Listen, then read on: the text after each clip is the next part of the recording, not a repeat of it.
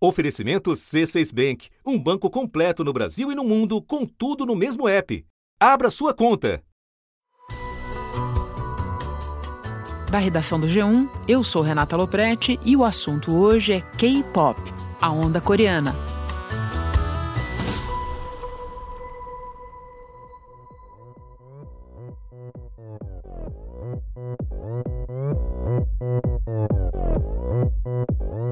Talvez você já tenha ouvido falar de K-pop, mas não se lembra de nenhuma música. É bem provável, porém, que já tenha ouvido essa do Psy. Foi ela a responsável pela explosão do estilo sul-coreano no Ocidente em 2012. Desde então, a onda coreana só cresceu. E na semana passada, o fenômeno voltou ao noticiário por um motivo bem diferente: a morte de uma das estrelas do gênero. A cantora Sully, ex-integrante do grupo feminino FX, foi encontrada morta em sua casa. Ela tinha 25 anos. Suicídio é a principal hipótese contemplada nas investigações da polícia. Sully não foi a primeira estrela do K-pop a morrer de forma trágica. Em 2018, o líder da banda 100%, Seo Min-woo, foi encontrado morto em casa, vítima de overdose. Kim Jong-un, do grupo SHINee, se suicidou em dezembro de 2017 depois de enfrentar um quadro severo de depressão. Segunda-feira, 21 de outubro.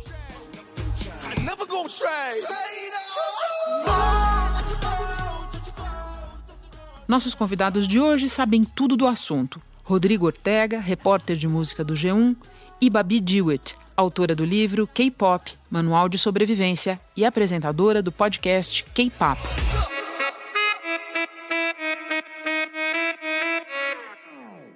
Ortega, vamos supor que a pessoa viva numa bolha que ainda não foi atingida pelo fenômeno K-pop. Para ela que eu quero que você responda, qual é a origem desse fenômeno?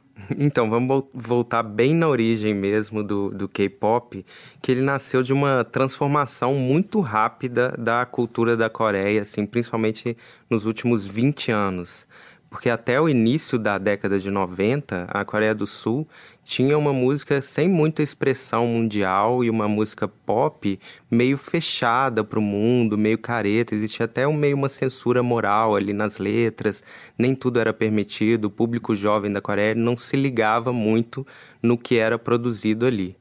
Mas aí no final da década de 90, teve ali a Coreia tinha crescido muito, assim como tudo lá no sul, sudeste da Ásia, e ela foi é, encontrou uma barreira ali, teve uma crise do sudeste asiático ali em 98 por aí, e eles começaram a buscar maneiras criativas de continuar crescendo a economia. E aí eles viram que eles estavam se abrindo, mas a cultura não tinha, não estava tão aberta ao mundo. Assim, a música deles era uma música muito fechada e começaram a investir o próprio governo e empresas privadas a investir na sua música e a incorporar é, elementos globais, é, investir também em, em, grupos vocais, que é uma coisa que atrai muito o público adolescente, o que nos Estados Unidos é, é, se chama girl, girl groups e boy bands, assim, que são grupos vocais de garotos e garotas bonitinhas. Os coreanos começaram a criar os seus próprios. Enfim, com esse investimento do governo em festivais, em turnês, em lugares para tocar e empresas privadas tocando isso, esses grupos começaram a crescer muito, primeiro na Coreia, na Ásia, e começaram a, a ganhar os corações do, dos jovens, assim, no, pelo mundo. O K-pop é a imagem da globalização, assim, porque ele incorpora tudo que tem de pop, de rap, de eletrônico, e é uma música muito visual, assim, tipo, os clipes são muito importantes, é uma geleia geral pop ali que é muito atraente para o público jovem. Então, ele o, atingiu o objetivo deles de se abrir, de ser um, uma arma na economia deles, de variar o, a, a cultura passou a ser uma coisa economicamente importante para eles. E pela maneira como você descreve, é uma política de governo, uma política de Estado, praticamente. Sim é uma política de Estado. No, no final dos anos 90, criou-se documentos e planos e planos de incentivo para a música Inclusive tinha um órgãos oficiais, órgãos oficiais. Tinha departamentos dentro do Ministério da Cultura da Coreia que tem uma verba muito grande que eram voltados é, chamados de departamentos do K-pop, porque era voltado para essa é, parte mais pop da música mesmo. Então existiu esse realmente esse investimento que começou a ser, com o sucesso do, do K-pop, começou a, a, virar mesmo uma coisa importante para a Coreia. Bom, no Ocidente a gente sabe que estourou com o Psy, que eu queria que você localizasse no tempo. Mas volta um pouquinho quando o Ocidente começa a despertar a atenção uhum. para essa música. Até o, o estouro do Psy, que foi em 2012, já tinha gente começando a se ligar no ocidente nessas músicas do K-pop. Existia também o J-pop, que era o pop japonês, que não, não chegou a estourar tanto quanto eles, mas tinha também, tem também seus fãs. É, mas com a chegada do Psy, que conseguiu um hit viral, assim, foi o primeiro cara a conseguir um bilhão de views Isso no foi YouTube. Que ano mesmo? Foi em 2012 que uhum. ele lançou Gangnam Style que é, enfim, é o, o grande hit. Mas até aí é, existia no, no, no, Brasil uma ideia que poderia ser por aqui uma coisa assim, um artista de um hit só, um meme, um viral. Ainda não tinha-se a noção tanto do, do K-pop como um fenômeno que seria maior, assim. Open Gangnam Style. Mas de nicho, a gente vê cada vez mais comum esbarrar nas ruas de São Paulo, na Paulista, nos metrôs, por adolescentes fazendo as coreografias de K-pop, viu-se crescendo. E acho que tem uma noção, assim, nessa linha do tempo, é uma noção da banda BTS, que é a banda mais conhecida do K-pop, como que eles foram crescendo por aqui. Porque em 2014 eles fizeram um show para 1.500 pessoas em São Paulo. Aí eles voltaram em 2015, fizeram um show para 8 mil e em 2017 fizeram um parecido para 7 mil.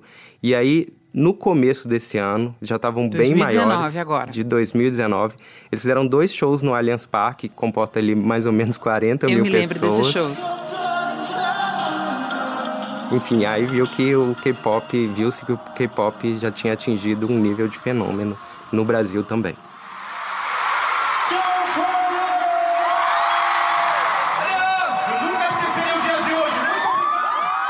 Falar do mercado americano, porque o mercado americano é um mercado grande, mas com características muito específicas e alguns fenômenos demoram para entrar lá. Como é que aconteceu nos Estados Unidos? É, o mercado americano é o grande objetivo de qualquer artista no mundo de outro país, né? É, no ano passado, o BTS levou o, o disco dele chama Love Yourself Tear a ser o primeiro disco de K-pop a chegar no primeiro lugar das paradas da Billboard, que é a grande referência, a revista norte-americana que acompanha essas paradas.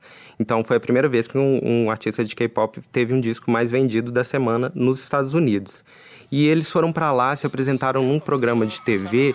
Ladies and gentlemen, BTS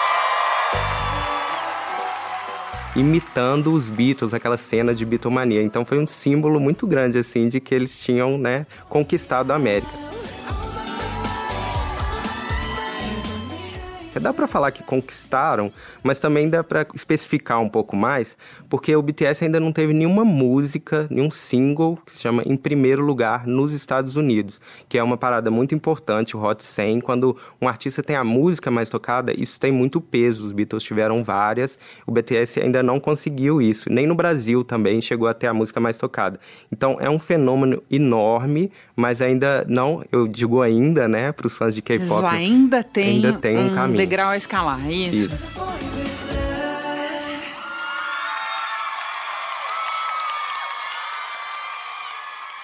Bom, e você descreveu muito bem o retorno que a Coreia do Sul esperava é, quando investiu tão pesadamente nisso. E além do retorno em dinheiro, o que, que ela conseguiu até agora com a exportação global desse fenômeno? Uhum. É, tem um dado que eu acho impressionante, assim, que uma pesquisa foi feita entre turistas que visitaram o país, é, que um a cada 13 pessoas que visitaram citaram o BTS como um dos motivos para escolher visitar a Coreia do Sul. Então, o turismo... Virou um, um, ah. um imã para turismo. Uhum, o turismo é uma coisa óbvia. O governo está construindo em Seul o que eles chamam de bairro do K-pop, que é um, uma região ali onde eles estão fazendo casa de shows, estúdio, arena, uma arena para 20 mil pessoas, enfim, está previsto para 2021. Então, essa coisa do turismo e de, né, né, interno e externo é uma coisa muito importante que o K-pop proporciona. As fãs de K-pop e os fãs de K-pop se interessam muito por culinária, pela língua coreana. É uma coisa que a gente vê até no Centro Cultural da Coreia aqui no Brasil, que elas vão lá no Centro Cultural fazer as coreografias e dançar e acabam fazendo curso de culinária, de língua. Hallyu é o nome que se dá à onda do K-pop famoso. BTS em coreano significa Bangtan Sonyeonda, que seriam os garotos à prova de bala, e nós somos o exército. Fanchants são tipo um projeto que os fãs fazem para cantar junto com as músicas deles. Kim Namjoon, Kim Seokjin. O mercado de cosmético do, da Coreia do Sul também está super crescendo, então o país fica mais em, em, evidência. E aí tem um retorno menos numérico, né? Mais importante, que é o que se chama de soft power, né? O poder suave. Uma... Isso que eu ia te perguntar, pois é. porque é. É, eu ia te perguntar em relação à Coreia do Norte, porque tem até um, teve um ganho diplomático aí. É, no ano passado, eu não sei se todo mundo lembra que estava todo mundo tenso assim com as conversas entre o Donald Trump, o presidente dos Estados Unidos, e o Kim Jong-un, que é o ditador da Coreia do Norte. Eles trocavam farpas, depois elogios, chegaram a ensaiar um acordo é, nuclear, mas esse acordo no final não rolou, então estava todo mundo apreensivo. E aí o papel da Coreia do Sul foi muito importante para esfriar essa caldeira aí e conversar com a Coreia do Norte. Vamos falar de um espetáculo histórico na capital da Coreia do Norte é que artistas da Coreia do Sul se apresentaram para o ditador norte-coreano Kim Jong-un e para a mulher dele, Ri Soo-ju. Foi a primeira vez que o líder do regime comunista assistiu a um espetáculo do país vizinho em Pyongyang.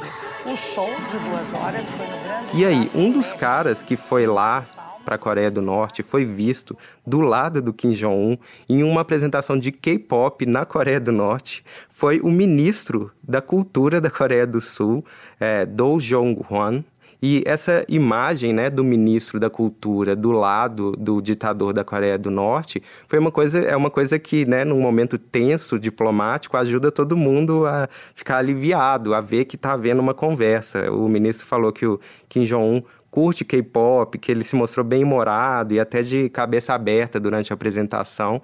Então foi uma mostra assim muito clara do poder da música que a Coreia do Sul está conseguindo usar. Ortega, muito obrigada pelas tuas informações. Quando o BTS emplacar o primeiro number one, é isso? O primeiro número um, ou na parada americana ou aqui, você volta ao assunto. Ah, volto sim, com prazer. Obrigado. Para além dos cabelos coloridos, da mistura de ritmos e dos fãs barulhentos dos ídolos do K-pop, existe uma preocupação crescente com casos de depressão dos artistas. Para entender um pouco melhor a origem de quadros como o de Sully, que morreu no início da semana passada, nós vamos falar com a Babi Dewitt. Babi, eu quero entender como é que surgem esses ídolos. É um processo bem diferente do que a gente está habituado a ver entre músicos aqui, não? Sim, é. Na verdade, é, a Coreia do Sul ela criou um processo de uma indústria, né, na verdade, em cima da própria cultura, né? Ela precisou dessa indústria, na verdade, para poder sair de crises financeiras e tal. E a indústria da música acabou sendo uh, uma indústria mesmo, ou seja, existem empresas é, que são responsáveis por criar esses artistas, por criar uh, os grupos de K-pop. Ou seja, os meninos e meninas quando eles querem uh, fazer parte de um grupo, que eles querem cantar, dançar, enfim, serem famosos, eles acabam indo para algumas audições dessas empresas e aí lá dentro eles treinam, eles passam anos, na verdade, uh, aprendendo a dançar, cantar, atuar, aprender outras línguas e tudo mais, para poderem ser, serem lançados em grupos, sabe? Então eu acho que essa eu acho que é a parte principal e, e mais diferente do que a gente costuma ver aqui, sabe? Agora, você está descrevendo um ambiente bastante competitivo em que esses uhum. jovens devem devem sofrer é, grandes pressões. Qual é o resultado Sim. disso, Babi? É, então, a, a, pressão, assim, ela não é só uh, da indústria, porque a indústria, no geral, é uma indústria comercial e, enfim, ela, ela requer que esses artistas trabalhem uh, por conta de dinheiro, então é uma coisa natural que exista a pressão já natural da indústria. A questão toda é que, assim, a sociedade coreana ainda é uma sociedade uh, que ainda é muito machista, é uma sociedade que é muito pautada num padrão de beleza é, muito peculiar e muito diferente do que a gente está acostumado por aqui. Uh, e fora isso também, eles têm uma idealização do idol, né? Da palavra do idol. É, que é como esses artistas são chamados, é que são, eles acabam sendo colocados num pedestal, assim, como se eles fossem pessoas perfeitas e, e ideais a serem alcançados. Então, esses idols acabam sofrendo um, uma uma pressão muito grande, tanto do mercado quanto da sociedade em si, para serem pessoas perfeitas.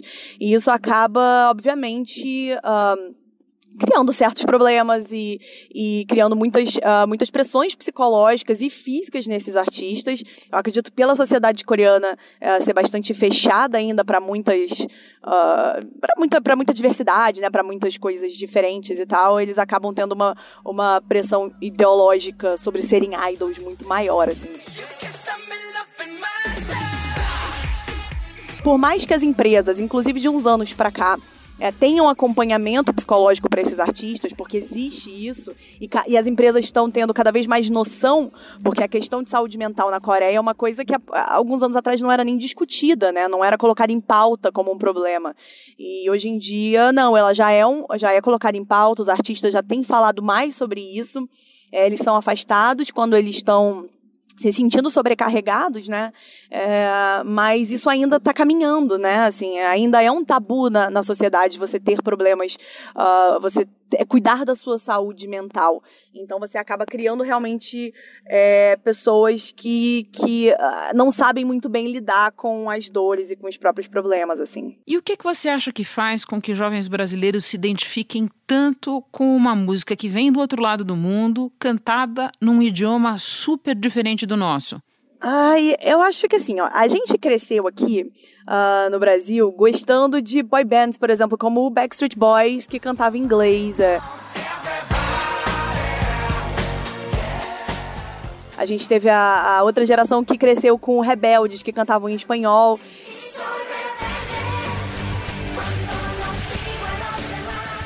Eu acho que, na verdade, a questão da língua acaba nem sendo uma barreira tão grande, sabe? Eu acho que é muito mais a identificação pelo que os grupos, uh, por quem essas, essas pessoas são, pela, pela mensagem que eles passam. Porque se a gente traduz as letras, as letras, a maior parte delas, são letras que falam sobre juventude, né? Sobre. Um, sobre vivências, sobre amor próprio, e, e isso acaba criando uma identificação muito grande com jovens de qualquer lugar. Então, é, eu acho que essa identificação com as pessoas e com os artistas é muito maior, e eu acho que é, é, ultrapassa a questão da barreira linguística. Até porque muita gente aqui acaba aprendendo, né? Querendo aprender a, a falar coreano e, e se interessando pela cultura coreana por conta disso. Você fala, Babi? Se eu falo coreano? Sim eu sei falar que eu tô com fome em coreano, assim. Então fala, Sei falar é? muito baixo. É pegupá. Olha só, tá vendo? Eu já sei me virar se eu tiver com fome, morrer de fome na Coreia eu não morro. Eu vou treinar com você porque eu tô sempre com fome. É pegupá. É fácil. É. Por falar nesse sucesso, o BTS veio ao Brasil para dois shows num estádio aqui em São Paulo. Os ingressos vendidos online desapareceram muito rapidamente, grandes filas se formaram na frente do estádio. Há quanto tempo aqui? Estamos há três meses. Três meses? Desde 18 de fevereiro. Tudo para ver um show desses sete garotos. E, e, isso me leva a te perguntar como é que é o mercado do K-pop aqui. O Brasil está na rota dos shows agora? Então, o BTS, na verdade, foi o nosso primeiro show em estádio no Brasil de, de K-pop, né? Então, assim, foi um case de super sucesso. A gente já esperava que isso fosse acontecer com o BTS, uh, porque a gente que a gente estuda o K-pop e a cultura coreana, né? E, eh, enfim, o, o, o BTS acaba sendo Uh, algo até a parte do, do estudo do K-pop, né, pelo que, pelo crescimento dele internacional. Uh, o K-pop aqui no Brasil, a gente já tem shows desde 2011, se não me engano, uh, que naquela época ainda eram shows menores e eram poucos shows. Hoje em dia a gente tem quase um show a cada dois meses, mesmo que sejam de grupos pequenos. E eu acho que o Brasil está cada vez mais na rota, apesar da gente não ser, uh, não ser um mercado A, né, que é como a gente chama na área de produção, não é um mercado A para a Coreia do Sul, até por, por ser muito distante é, né, por assim, precisar de 24 horas de voo para poder estar tá aqui. Eles acabam perdendo muito muito tempo de trabalho na Coreia e na Ásia, sendo que grupos como o BTS, o EXO, o Twice, né, que são grupos muito grandes, é, eles acabam fazendo muito sucesso e ganhando muito dinheiro na própria Ásia. Então, se eles quiserem fazer um show lotado num estádio, eles vão para o Japão, eles vão ali para Tailândia, eles vão para a China e eles acabam conseguindo muito mais dinheiro, por exemplo, se for falar de questão de mercado, do que vindo aqui para o Brasil. E por fim, o que levou você a esse assunto, a gostar, a escrever o livro, a fazer o podcast?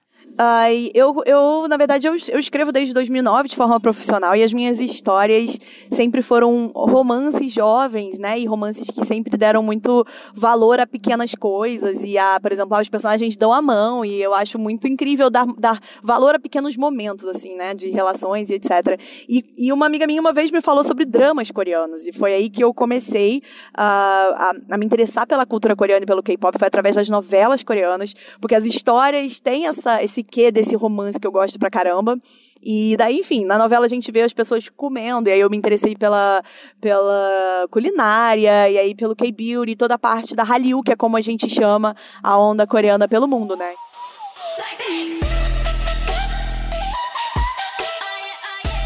Então, daí foi um pulo para procurar as músicas e me interessar por isso, fazer canal no YouTube e começar a trabalhar com isso. Foi, acho que foi a partir de 2012, na verdade, 2011, 2012 que eu comecei a trabalhar com isso.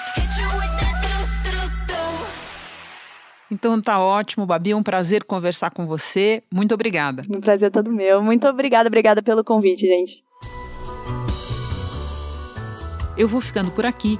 Até o próximo assunto.